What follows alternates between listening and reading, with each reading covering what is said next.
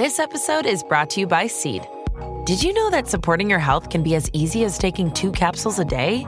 Each daily dose of Seed's DSO1 Daily Symbiotic is formulated with 24 scientifically studied probiotic strains that support gut, skin, and heart health, helping you start the new year off right. Visit seed.com slash Spotify and use code Spotify25 to get 25% off your first month.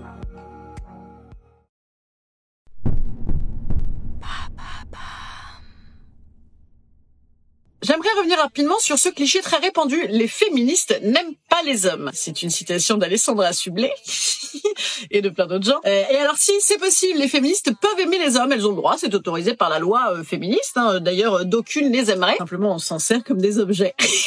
pour se venger comme des sorcières. Non, mais bien évidemment qu'on peut tout à fait aimer les hommes. Simplement, les féministes n'aiment pas les euh, trous du cul. Voilà, les connards, hein, les, les, les pauvres types, hein, bien évidemment. Les not all men, elles les aiment pas non plus. Les gens qui sont bien contents que ce système perdure afin d'asseoir leur pouvoir. Elles n'en sont pas faux folles. Elles n'aiment pas les mecs qui leur apprennent le féminisme et puis tout le reste, ni euh, les mecs sexistes, ni les mecs qui mettent des mains au cul et qui font des camions et des poètes poètes. Mais enfin bon, c'était un autre temps, bien sûr.